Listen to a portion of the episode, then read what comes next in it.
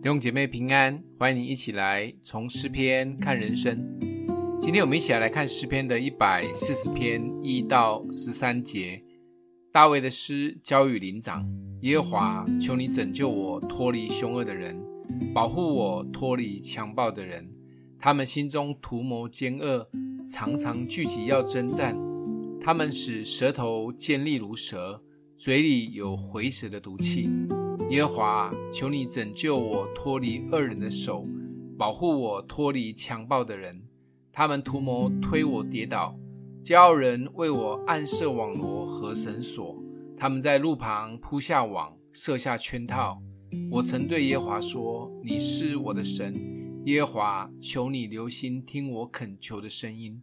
主耶和华，我救恩的力量啊，在征战的日子，你遮蔽了我的头。”耶和华，求你不要遂恶人的心愿，不要成就他们的计谋，恐怕他们自高。至于那一些昂首围困我的人，愿他们的嘴唇奸恶陷害自己，愿火炭落在他们身上，愿他们被丢在火中，抛在深坑里，不能再起来。说恶言的人在地上必坚立不住，祸患必猎取强暴的人，将他打倒。我知道耶和华必为困苦人伸冤，必为穷乏人辨屈。义人必要称赞你的名，正直人必住在你面前。读大卫的诗会很容易让人产生共鸣，从诗的字里行间里看出他所经历的。大卫不是活在天花板上面或一直幸福快乐的人，而是跟我们一样经历许多的不容易，甚至比我们更凄惨。他的祷告也不是文绉绉的，只是赞美神、祈求神，而是该骂的还是会骂。